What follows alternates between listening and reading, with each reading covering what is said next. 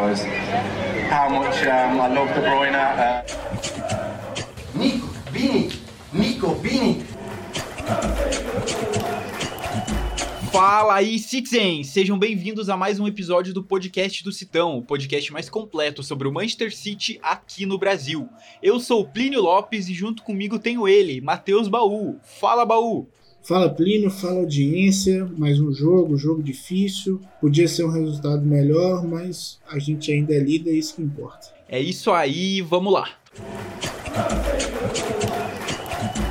Bom baú, bom ouvinte, eu acho que vocês vão concordar comigo que esse foi um dos melhores jogos de futebol do ano que a gente pôde assistir. Foi uma partida muito disputada e que o Manchester City conseguiu jogar muito bem. A gente sabe que o time tem um pouco de medo do Liverpool, a gente já teve alguns resultados bem ruins para eles em temporadas passadas, mas desde então a gente tá conseguindo jogar de igual para igual e tá jogando até melhor. Nessa partida 2 a 2, o mesmo placar do primeiro jogo dessa temporada, e eu senti que a gente merecia a vitória. Eu senti que a gente tinha que ganhar esse jogo. Não só eu senti, como o próprio Kevin De Bruyne falou numa entrevista depois do jogo que ele achou que a gente deveria ganhar. E claro, ele com certeza achou isso porque ele jogou demais. Ele fez o gol, ele deu o passe para os companheiros, ele deixou os companheiros dele cara a cara pro gol. Só faltou a galera caprichar um pouco na finalização, né? A gente teve muitos gols perdidos ali. No primeiro tempo teve um gol do Sterling perdido. Ali no finalzinho do jogo teve aquele gol do Marres que, putz, se ele faz aquele gol e mata o jogo ali no finalzinho da partida, era outra coisa. Mas antes de falar de quem jogou melhor, e eu não sei se eu vou dar esse prêmio pro Kevin De Bruyne, apesar de ele ter feito uma partida primorosa. É, eu queria falar um pouquinho sobre quem não ganhou tanto destaque, mas fez partidas muito seguras. E apesar da gente ter tomado dois gols, eu achei que a nossa dupla de zaga foi bem. Normalmente a gente fica na dúvida se vai colocar Laporte, se vai colocar Stones, quando o Rubem Dias tá bem. Dessa vez os dois jogando juntos conseguiram ter uma performance muito boa. O primeiro gol ali do Liverpool que a gente toma foi uma bola mais ou menos rebatida ali, um lançamento que a gente tomou nas costas. O segundo gol também foi uma bola nas costas que o Walker ali não conseguiu acompanhar muito bem o Mané. Mas mesmo assim, eu ainda acho que nossa defesa não fez uma partida ruim. O Walker, mesmo olhando assim, por exemplo, no SofaScore agora, ele não teve uma nota tão boa quanto os outros defensores, mas eu achei que ele fez uma partida espetacular, cara. Todas as corridas ele tava ganhando, ele tava fazendo todas as coberturas. Então, assim, gostei da partida geral da zaga, gostei da dupla Laporte e Stones e gostei muito da partida do Kyle Walker. Olhando ali pro meio de campo, eu acho que a gente teve uma partida é, mais ou menos do Rodri, não foram as melhores partidas do Rodri, mas eu gostei muito do jogo do Bernardo Silva, apesar de eu ter visto gente no Twitter pedindo pro Bernardo Silva ser substituído. Eu achei que, cara, ele correu o campo inteiro e foi ele quem distribuiu. Eu tô olhando aqui o mapa de calor do Bernardo Silva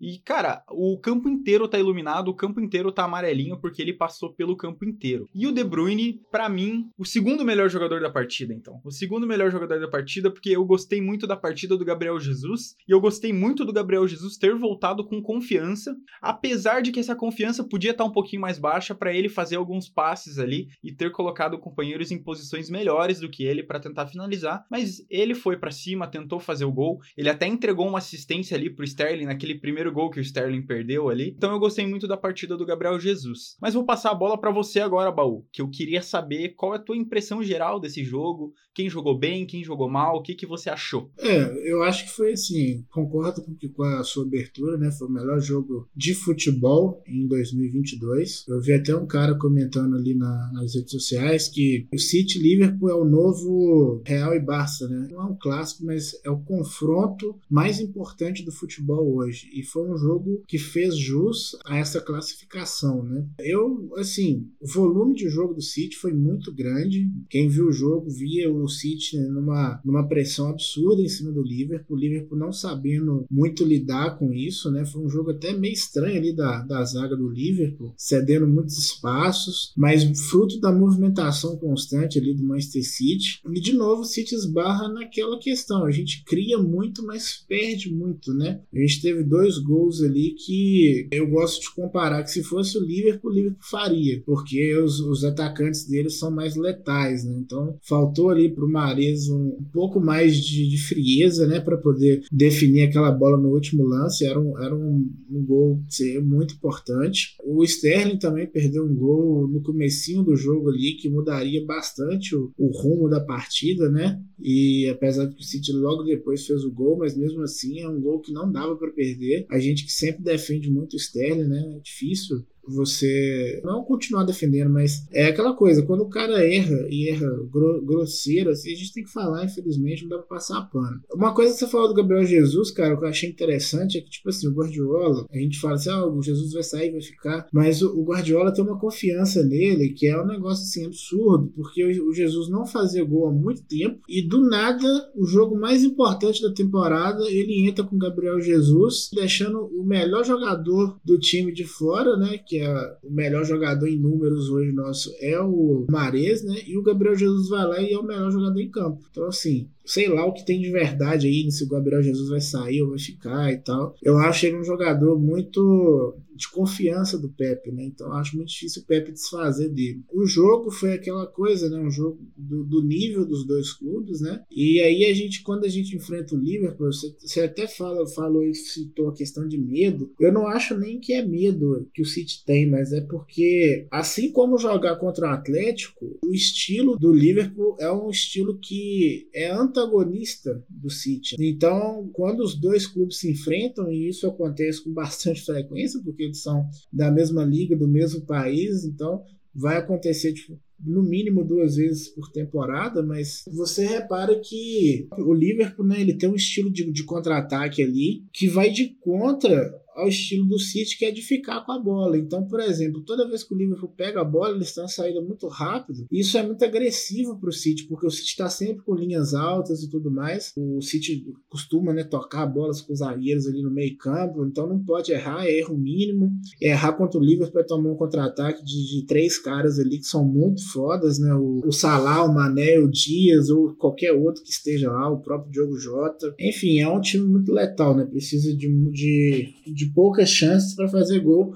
Não à toa é o melhor ataque do, do campeonato aí, né? Com, se não me engano, 79 gols e o City é o segundo melhor com 72. Então, assim, é complicado jogar contra o Liverpool porque o City é como se o City estivesse jogando contra a melhor versão dele mesmo. E aí acaba que a gente fica exposto, né? Assim, em alguns jogos e é a verdade que nem exposto não é nem a palavra, mas assim, você enfrenta a melhor versão de você mesmo, então pode, tudo pode acontecer, né? O seu estilo pode sobressair, mas o estilo do Liverpool, que vem travando batalhas aí ponto a ponto com o City há cinco temporadas, disputas insanas pelo título. Tudo bem que o City levou a melhor de em quatro das últimas cinco, mas é um adversário muito difícil, cara, muito difícil, que obriga o City a fazer o seu melhor, e nem sempre o melhor do City é suficiente, que foi o que aconteceu hoje jogou muito melhor e ainda assim não foi o suficiente para vencer o, o, time do Klopp.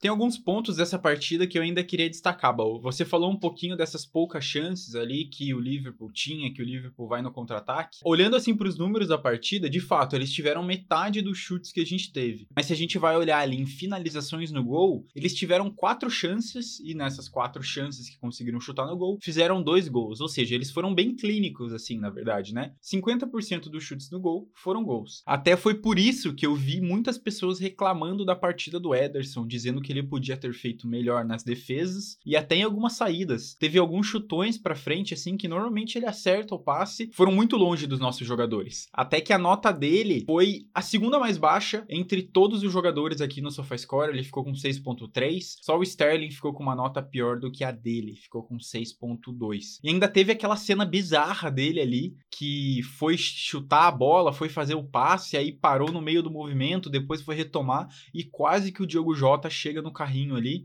aquilo foi para matar qualquer torcedor do City do coração, né? Meu Deus do céu. Mas se eles tiveram poucas chances e foram muito clínicos, a gente teve mais chances do que eles. Só que a gente acabou não conseguindo acertar tanto o gol e não conseguiu marcar, né? Teve o quê? Teve aquele chute do Sterling que a gente já comentou aqui, teve aquele chute do Marres que a gente também comentou aqui no finalzinho do jogo ali que ele manda por cima do gol, não foi tão clínico, mas tiveram também duas finalizações do Gabriel Jesus que bateram ali na rede, teve uma finalização do Marres também, teve outro chute do próprio Rodri e nenhuma finalização foi tão boa, parecia que faltou isso. O Pepe Guardiola falou na entrevista dele depois do jogo que ele sentiu que a gente podia ter matado o Liverpool. Só que a gente não fez isso, a gente deixou eles vivos.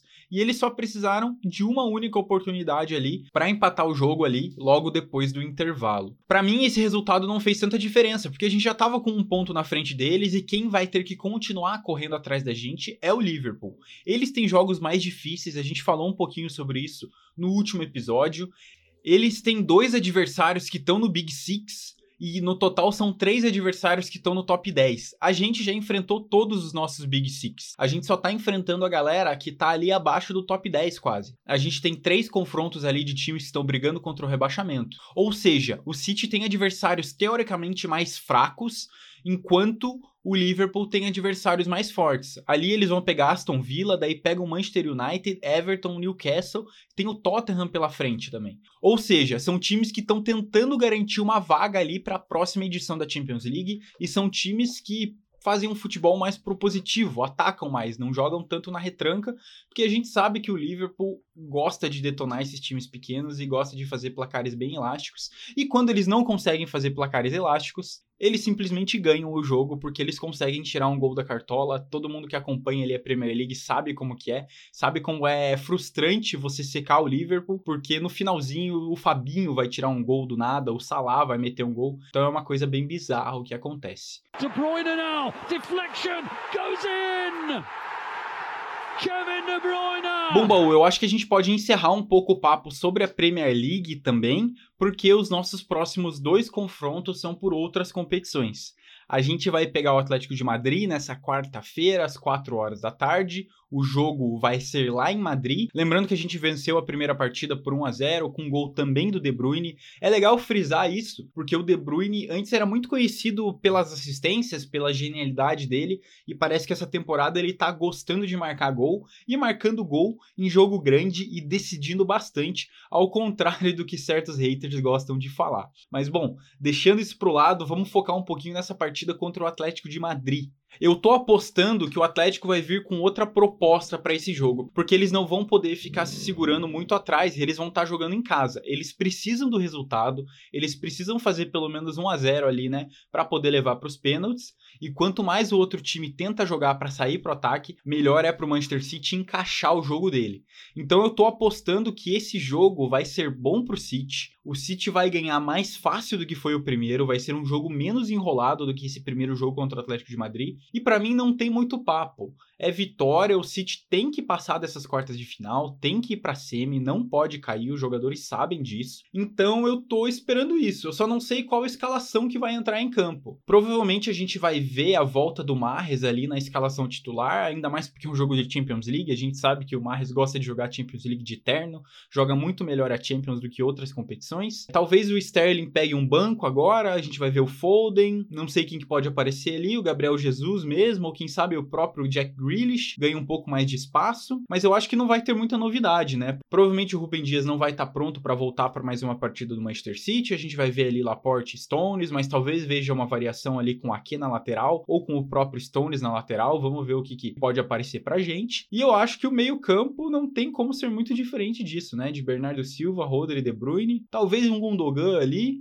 mas não sei se o Pep Guardiola vai apostar nisso. O que, que você espera para essa partida? Uma partida fácil, difícil, mais fácil? O que, que você acha que o Atlético de Madrid vai aprontar para cima da gente, Baú? Eu espero um jogo diferente, muito por causa do, da questão do, do, resultado, né? Eles precisam buscar o resultado, estão em desvantagem, graças a Deus teve o gol do De Bruyne, senão eles iam sentar no resultado, mesmo com 0 a 0 né? Eles iam tentar um contra-ataque, é um time bem, bem complicado. Ainda bem que veio esse golzinho aí, Salvador. Vai ter mais espaço para o Manchester City jogar, e isso é bom. Na verdade, é crucial né? para o Manchester City desenvolver o jogo dele, ter espaço para jogar. O que não pode acontecer de jeito nenhum é o gol no começo do jogo, cara. Tipo, no primeiro tempo. Porque senão vai ser aquilo que a gente tava falando, né? Eles vão sentar no, no resultado e vão tentar achar uma bola, porque é o estilo de jogo deles, é o jeito que eles gostam de jogar e a gente vai ter que ter paciência. Eu tô vendo aqui essa última partida do Atlético de Madrid, eles jogaram ontem com o Mallorca, ontem no sábado, e perderam pro Mallorca, perderam de 1 a 0. Então eles estão vindo aí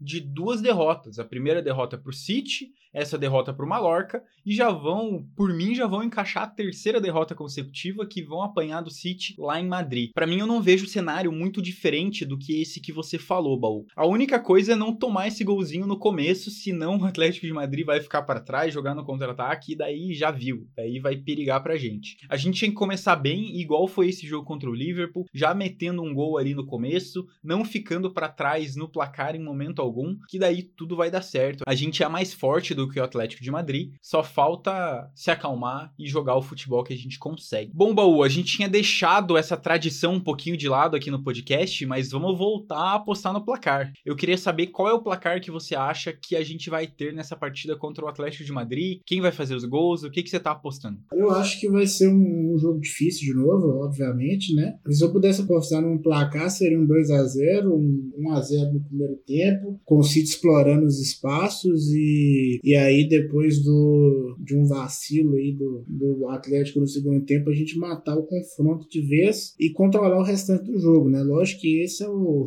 o melhor dos mundos aí na, na minha visão, né? Se eu pudesse chutar quem faria o gol, eu acho que o Gabriel Jesus vai jogar esse jogo, né? Depois da partida que ele fez, então eu vou, vou pôr um gol do Gabriel Jesus e um gol do Gundogan.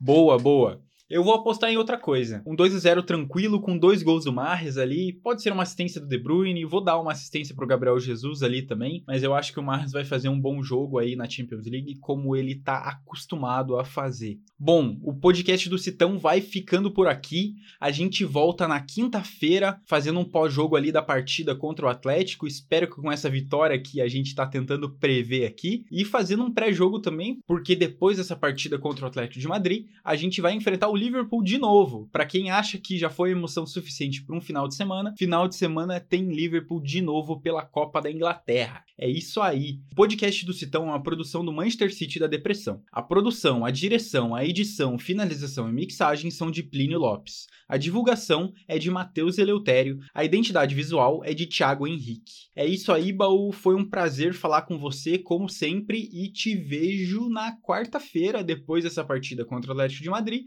Espero que com uma vitória e com o City classificado para a semifinal. Até mais. Valeu, Plínio. Valeu, audiência. Vamos buscar essa vitória aí. Muito importante para as ambições do Manchester City na, na temporada.